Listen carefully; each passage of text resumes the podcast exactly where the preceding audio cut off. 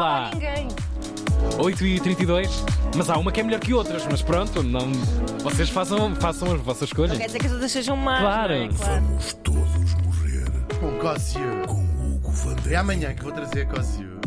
Vais? Mas a Cosio. Dentro do Essa é- é casaco. a tua gata. Primeira pergunta. Isto é incrível. Uhum. Ah, primeira pergunta. Como é que vocês estão? Está tudo bem, obrigada. História de Espanha na primeira metade do século XX. Ah, tal e qual. Tal e qual. Eu já, eu já desconfiava. Pois é, neste dia, em 1941, ai, nem chegou à metade do século Foi do XX. tempo, fogo.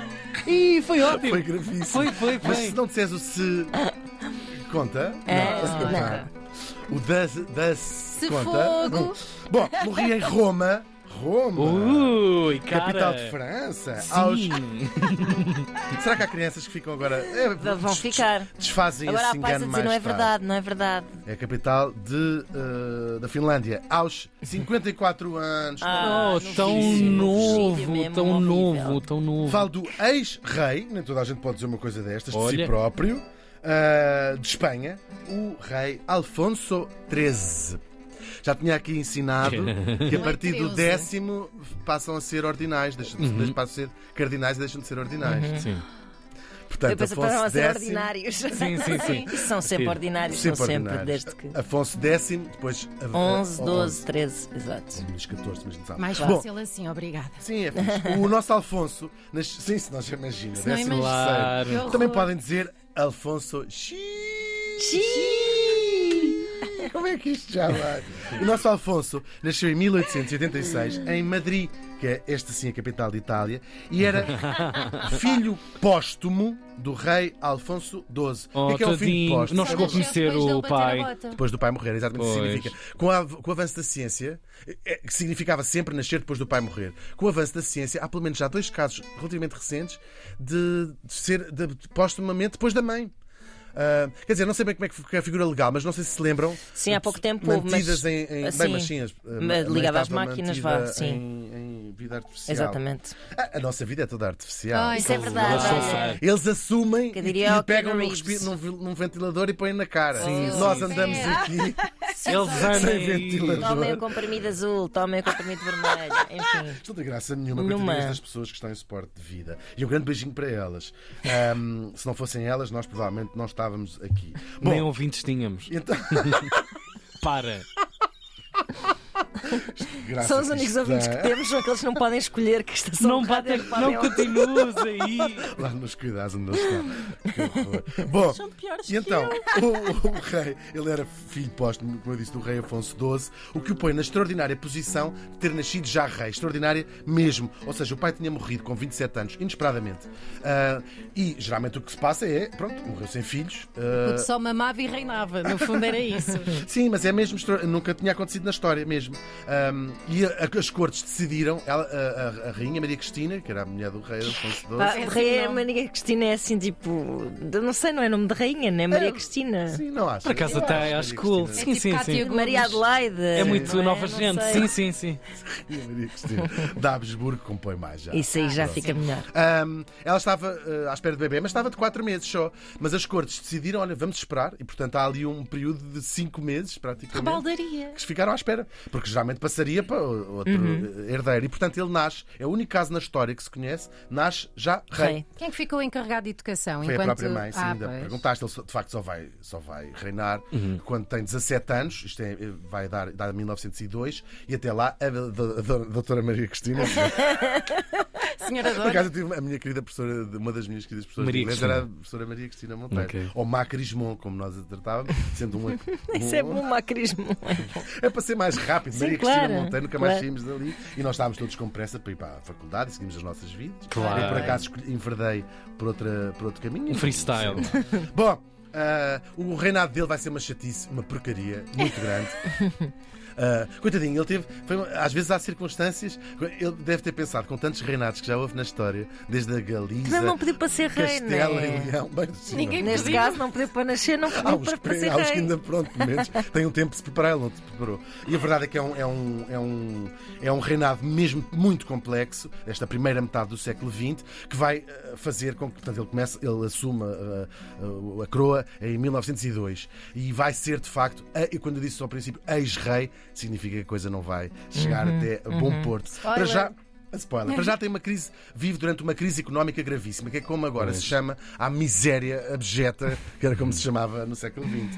Ah, Sobretudo as populações rurais. Espanha era um país miserável durante esta altura e depois teve uma série de outras chatices. Por exemplo, há uma coisa que eles chamam o desastre de 98, isto ainda antes da regência da mãe, mas que afeta muito psicologicamente os espanhóis, a guerra com os Estados Unidos. A Espanha ainda tinha colónias até ao final do século XIX e esta guerra eles vão perder, uma guerra estrondosamente, e os Estados Unidos roubam-lhes assim as suas últimas colónias, que era Cuba, Puerto Rico, as Filipinas e a ilha de Guam. E ficam sob, sob o poder dos, dos Estados Unidos. Portanto, uma humilhação, se quiserem, militar para a Espanha. Depois, ainda outra, o arranque em força dos movimentos da Catalunha, que eles querem ser independentes, começam aqui, tinham vindo do fim do A século borbulhar XIX, aqui, Claro. E, portanto, e aproveitam todas estas derrotas militares. Claro. É um ataque enorme à unidade. O poder central espanhola. enfraquecido, não é? Claro, Muito é uma boa oportunidade. O povo muito descontente. Yeah. Ah, e depois a guerra no Rif, isto é em Marrocos. Ah, Marrocos, nesta altura, era uma colónia protetorado francês e espanhol, uma parte francesa e uma parte espanhola, e começam a haver também os movimentos, começa a haver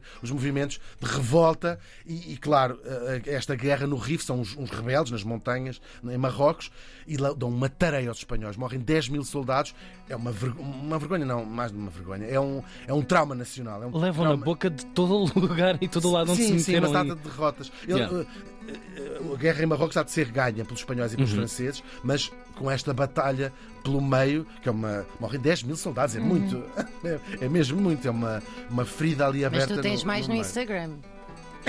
Mais Não é assim mais é verdade. Ah, depois, acontece uma coisa, estamos em 1923 e ele faz um erro político enorme. Há um golpe militar de um tipo de direita conservador, chamado Miguel Primo de Rivera, que se vai declarar ditador. E o rei apoia, diz assim, muito bem, então isto é mesmo que a gente está a precisar. Coitadinhos, aqueles esforços de... Só que isto vai torná-lo altamente impopular politicamente, Claro. apoiou um ditador. Ah, ainda que na altura o ditador tivesse um bocadinho umas um bocadinho conceito. diferentes. Mas sim, Yeah. não deixava de ser um golpe militar. Isto deu-lhe o descrédito político absoluto. Ele vai percebendo, ah, acaba por fazer segue-se uma coisa que eles chamam em Espanha dita blanda, por oposição à ditadura. Que é uma Ah. coisa mais levezinha, e depois finalmente ele dá posse a um, a um tipo que quer democratizar o, o regime, que é um tipo que, assim que se apanha na- no poder, ah, organiza em 1931 eleições ah, municipais eh, em Espanha. Vai-se eleger 80 mil cargos e assim, uma, uma- coisa. Começa a grande. burocracia. Pronto. Sim, só que isto serve, toda a gente percebeu, como um plebiscito da própria monarquia. Ou seja, se o partido monárquico ganhar com grande expressão, é porque os espanhóis querem a monarquia. E já havia depois partidos republicanos e os republicanos, os monárquicos, levam uma coça enorme nas eleições. Quer dizer, os republicanos têm uma belíssima margem ah, e o rei percebe, é o fim.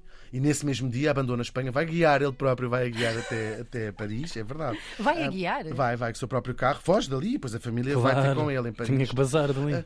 Até com algum espírito de pensar, para evitar uma guerra civil, eu abdico já, pronto, não há mais monarquia, vocês é que sabem, todos que vocês que a mim não odem mais, que é uma frase de um filme do João César Monteiro. É verdade. Ahm, É cultura portuguesa, portanto, estamos aqui. a- portanto, não disse Foram eles que nenhuma. disseram. E começa assim a chamada Segunda República Espanhola. Segunda porquê? Porque já tinha havido uma experiência muito curta, curta, dois anos, no final do século XIX. Mas é a Segunda República. E vai ser basicamente assim discutido. Vão alternando forças de esquerda, um caso único ali na Europa, não é? Forças de esquerda chegam ao poder, depois vêm as forças de direita, voltam, eh, tomam o poder, depois, isto eh, ali uns período de 10 anos, depois voltam as, as- as forças de, de esquerda e há um golpe militar. Os militares dizem assim: não queremos a esquerda no poder. E quem vai encabeçar esse eh, golpe de Estado eh, é um general que se tinha distinguido na tal guerra contra Marrocos, tinha sido elevado na- no exército pelo próprio rei Afonso XIII, um tipo chamado Franci- Francisco Franco, que vai levar a Espanha a uma guerra civil. Pois. É uma guerra civil que dura, é, é, é a antecâmara da, guerra, da, da Segunda Guerra Mundial. Vai, vai, vai durar uns anos antes, precisamente antes da, guerra, da Segunda Guerra. E são quase três anos a Segunda Guerra Civil que vai opor ah, os franquistas, portanto, os nacionalistas, aos republicanos, ah, se quiserem a direita à esquerda.